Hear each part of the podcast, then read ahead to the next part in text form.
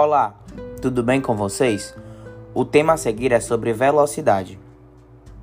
A velocidade basicamente representa a rapidez com que um corpo se move.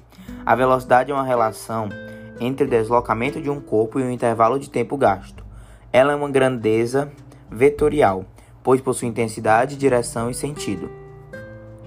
A análise da velocidade na cinemática pode ser dividida em velocidade média e velocidade instantânea. A velocidade média indica o valor do deslocamento de um corpo em um determinado instante de tempo. Por exemplo, em uma viagem, se o carro percorre 300 km de Florianópolis a Curitiba em 5 horas, qual seria o módulo da velocidade média do carro?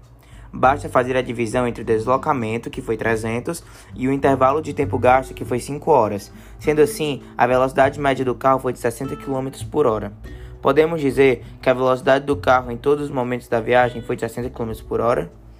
Não, pois este valor indica, indica apenas que, em média, o veículo percorreu uma distância de 60 km a cada hora de viagem. Pode ser que em determinado momento o veículo tenha parado para abastecimento, como também o veículo pode ter assumido a velocidade acima de 60 km por hora em determinados momentos.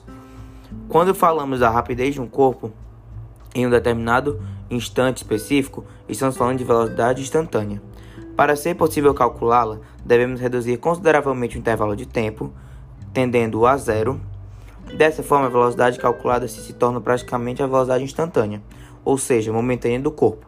A velocidade mostrada em um velocímetro de um veículo é um exemplo de velocidade instantânea. A velocidade pode ser positiva ou negativa. Isso dependerá do referencial adotado caso o veículo se desloque no sentido dos marcos crescentes da trajetória. Sua velocidade será positiva.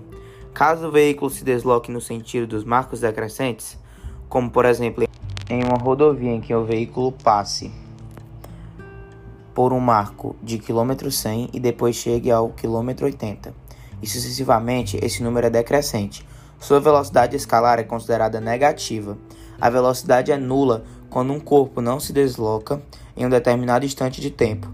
Quando o corpo possui velocidade positiva, seu movimento é considerado progressivo, e quando sua velocidade é negativa, seu movimento é considerado retrógrado. A unidade de velocidade no Sistema Internacional de Unidades é metros por segundo.